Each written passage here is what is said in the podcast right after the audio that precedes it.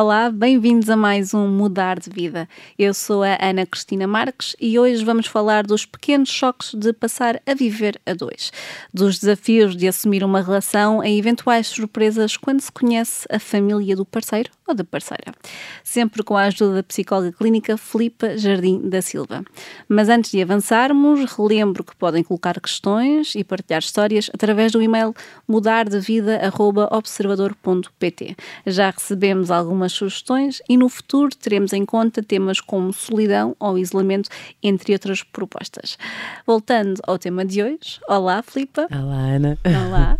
Um, comecemos pelo início. Como é que um casal sabe que chegou efetivamente à altura de viver debaixo do mesmo teto? Uhum. Sim, há alguns indicadores. Uh, muitos casais, por exemplo, notam que já coabitam praticamente, porque estão sempre na casa um do outro, ou, ou, sobretudo numa das casas, e portanto notam que essa partilha diária muito constante e permanente já acontece. Notam, sobretudo, que também há um grande investimento na relação, e portanto, quando olham para a frente, vêm caminho por percorrer. Uhum. Há esta vontade de investir na relação, há um projeto a dois, uh, há já programas, no fundo, que se fazem, e depois há aquilo que são algumas experimentações que vale a pena ter antes de uma coabitação, nomeadamente um fim de semana a dois, umas férias partilhadas, uh, eventualmente um móvel montado a dois, algumas experiências que vão dando realmente conta de como é que é esta, esta nossa convivência nas pequenas coisas do dia a dia. E depois há realmente depois também aqui esta dimensão financeira uhum. uh, que vale a pena que é desmistificar o, o, o tema dinheiro.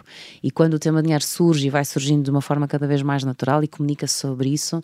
E quando se pensa em pago eu, pagas tu, uhum. olha, se nós um dia os dois tivéssemos este projeto partilhado, como é que seria? Como é que iríamos partilhar este orçamento?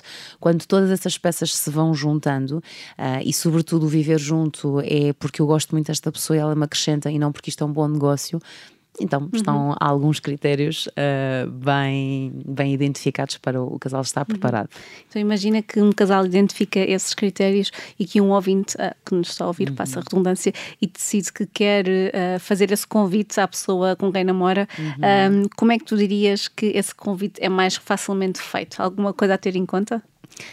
Bem, comunicá-lo, expressá-lo por palavras e não por sinais de fumo. Uh, numa uma relação a dois vive muito desta, desta abertura. Às vezes nós antecipamos demasiado e complicamos um pouco isto de se o outro vai querer, o outro não vai querer, o outro está preparado. Bem, sem dúvida que podemos nos escutar e, e, notar também sinais em nós e notarmos lá está, há uma antecipação e uma vontade de querer estar com esta pessoa, eu sinto-me invadida com ela ou não, o que é que pode ser meu trabalhar, o que é que pode ser do, de nós os dois trabalharmos, mas ao final do dia o outro é um adulto, eu sou uma adulta e se eu tiver vontade e tiver segurança de viver com outra pessoa, posso sempre começar uh, a palpar terreno. E, portanto, a falar sobre o assunto de como é que seria, como é que a outra pessoa se imagina, uh, dizer em algum momento que eu começo a imaginar e a ter essa vontade e o que é que, seria, porque é que seria importante para mim e perceber o que é que o outro me vai dizendo. Uhum, uhum. Olha, viver junto é sem dúvida uma etapa muito bonita numa relação, uhum. uh, mas uh, de certa forma eu acho que vem aqui com algumas expectativas à mistura, não é? Quer dizer, estou-me a lembrar daqueles posts nas redes sociais em que tens a versão expectativa versus realidade. e eu queria perguntar-te como é que nós podemos adaptar as nossas expectativas à realidade. Sim, as expectativas são, são sempre aqui um, calcanhar daqueles. Vale a pena desconstruí-las, muito, sem dúvida.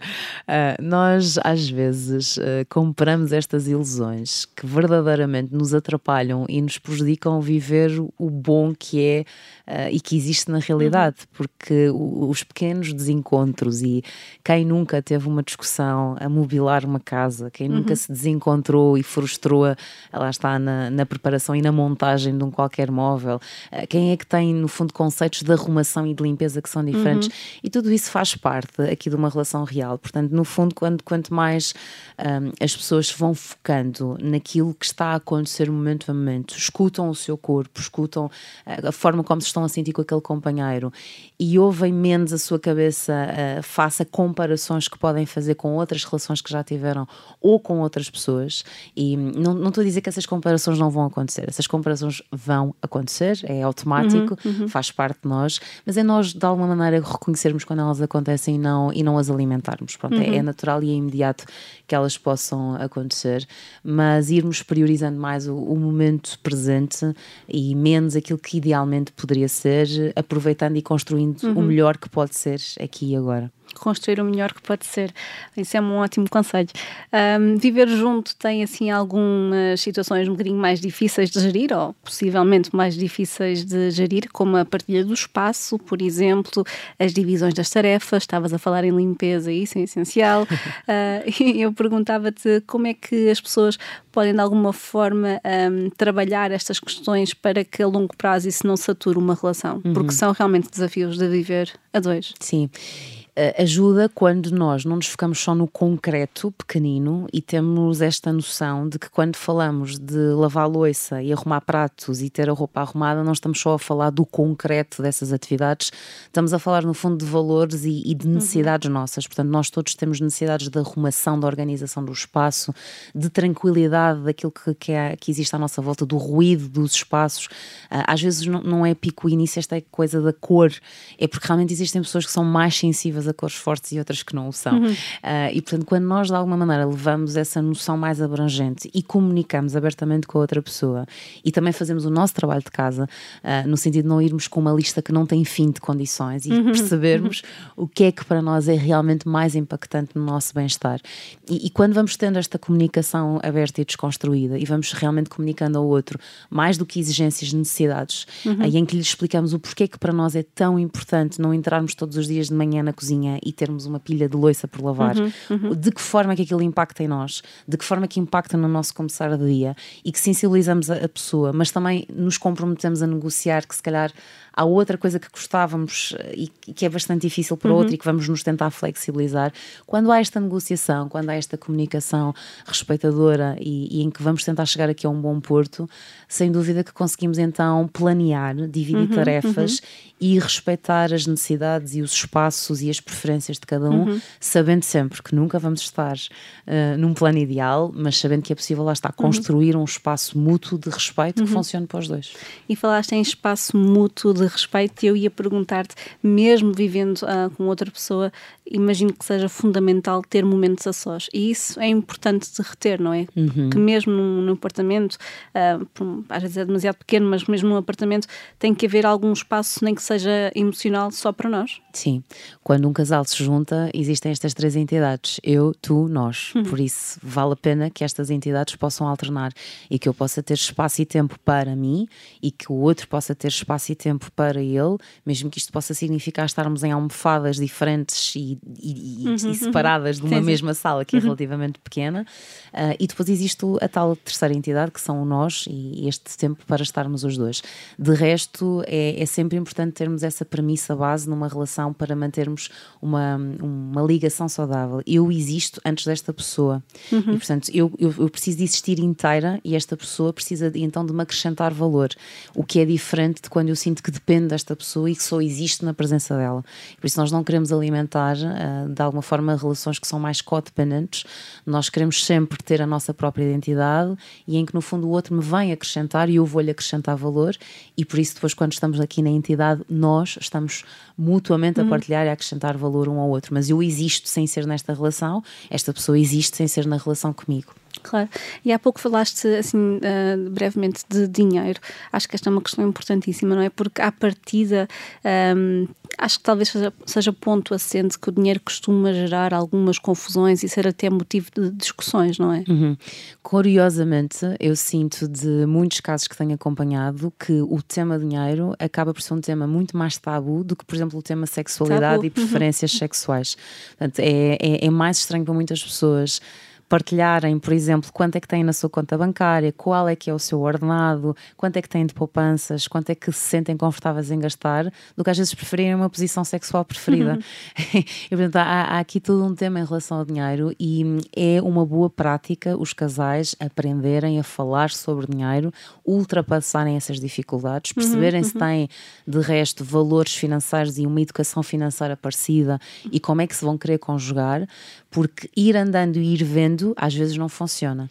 Por isso, começarmos a ver casas sem termos falado de, na prática, como uhum, é que vamos uhum. fazer em relação ao orçamento, e não estamos aqui a falar de ser tudo necessariamente 50-50, estamos a falar de como é que nós os dois vamos fazer isto funcionar. Claro, Portanto, como é que funciona para cada casal. Exatamente, uhum. e até em termos das despesas depois partilhadas, vamos, vamos abrir uma conta a dois e manter as nossas contas individuais, uhum. vamos pôr os nossos ordenados aí para uma conta partilhada não vamos abrir conta partilhada nenhuma, vamos simplesmente pagar despesas de forma partilhada.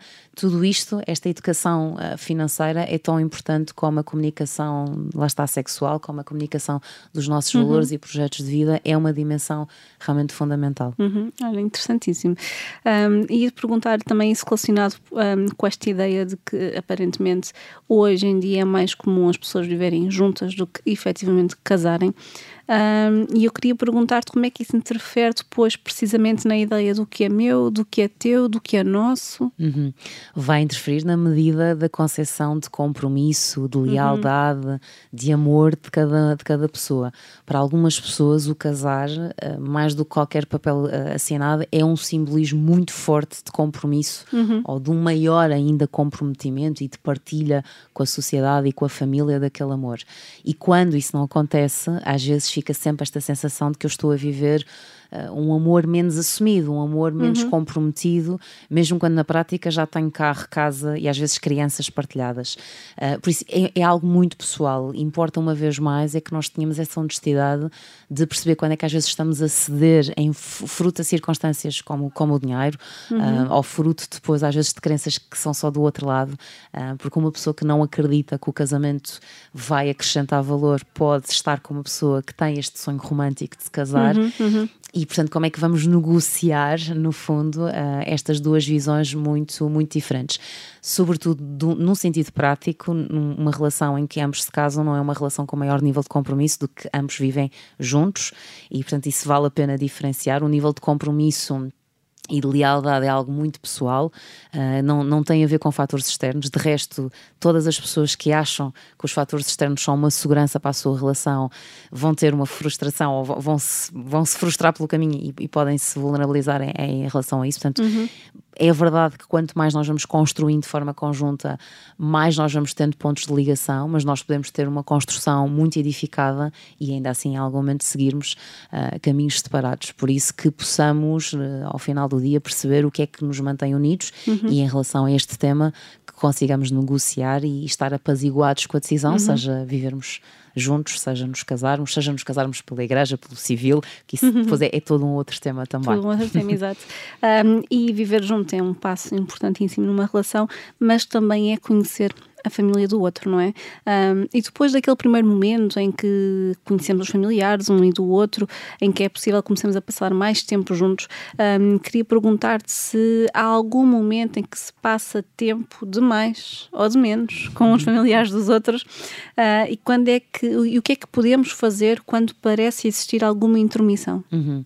Sim, isto já podia ser outro episódio, porque a, a família a, que vem com a pessoa com quem nós estamos numa relação é realmente todo um outro mundo e todo, e todo um outro universo. Vale a pena, eu diria, atribuir responsabilidades partilhadas em que a minha família, se calhar sou eu a porta-voz, a tua família és tu uhum. a porta-voz, e isto ao final do dia protege uh, ambos porque às vezes há aqui situações que se geram uh, de maior vulnerabilidade por causa uhum. disso, de, uhum. de, eventualmente as pessoas se precipitarem depois, às vezes, em, em, querer colocar aqui alguns limites e criarem ali alguns conflitos. Primeiro, nós não somos obrigados a gostar da família da pessoa que amamos e da pessoa com quem estamos numa relação, mas precisamos aprender a respeitá-las uhum. e encontrar aqui um ponto de equilíbrio.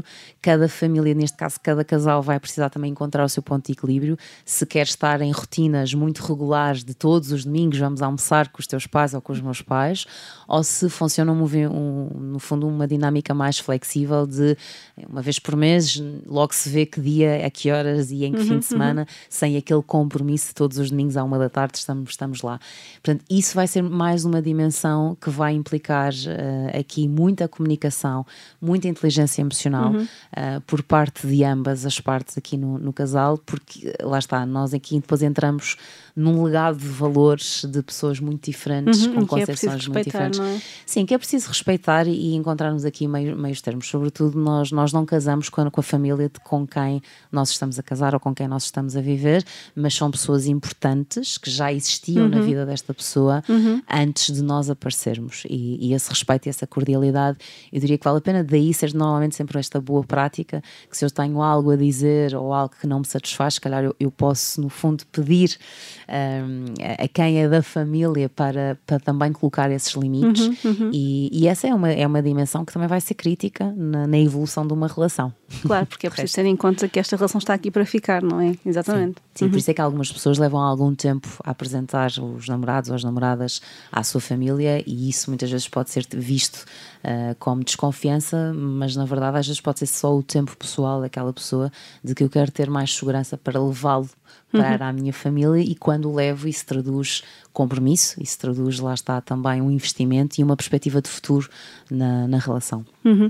E é com esta perspectiva de futuro que terminamos mais um episódio do Mudar de Vida. Para a semana voltamos uh, para falar sobre o que acontece quando a paixão acaba, se esse é o fim ou o começo do amor. Até lá, fiquem com Landslide dos Fleetwood Mac.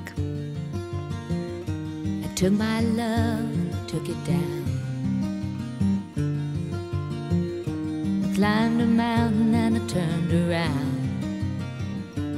And I saw my reflection in the snow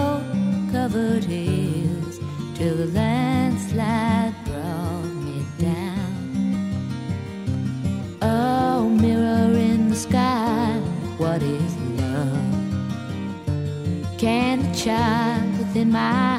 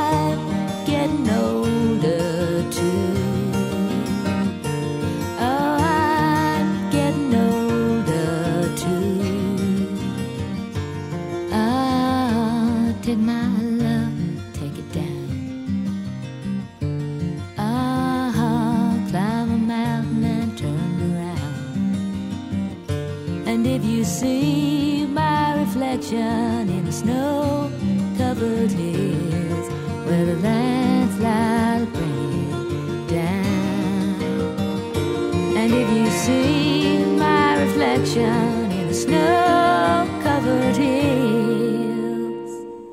Well, a landslide bring it down. Oh, landslide bring it down. Obrigada por ter ouvido este podcast. Se gostou, pode subscrevê-lo, pode partilhá-lo e também pode ouvir a Rádio Observador online em 98.7 em Lisboa e em 98.4 no Porto.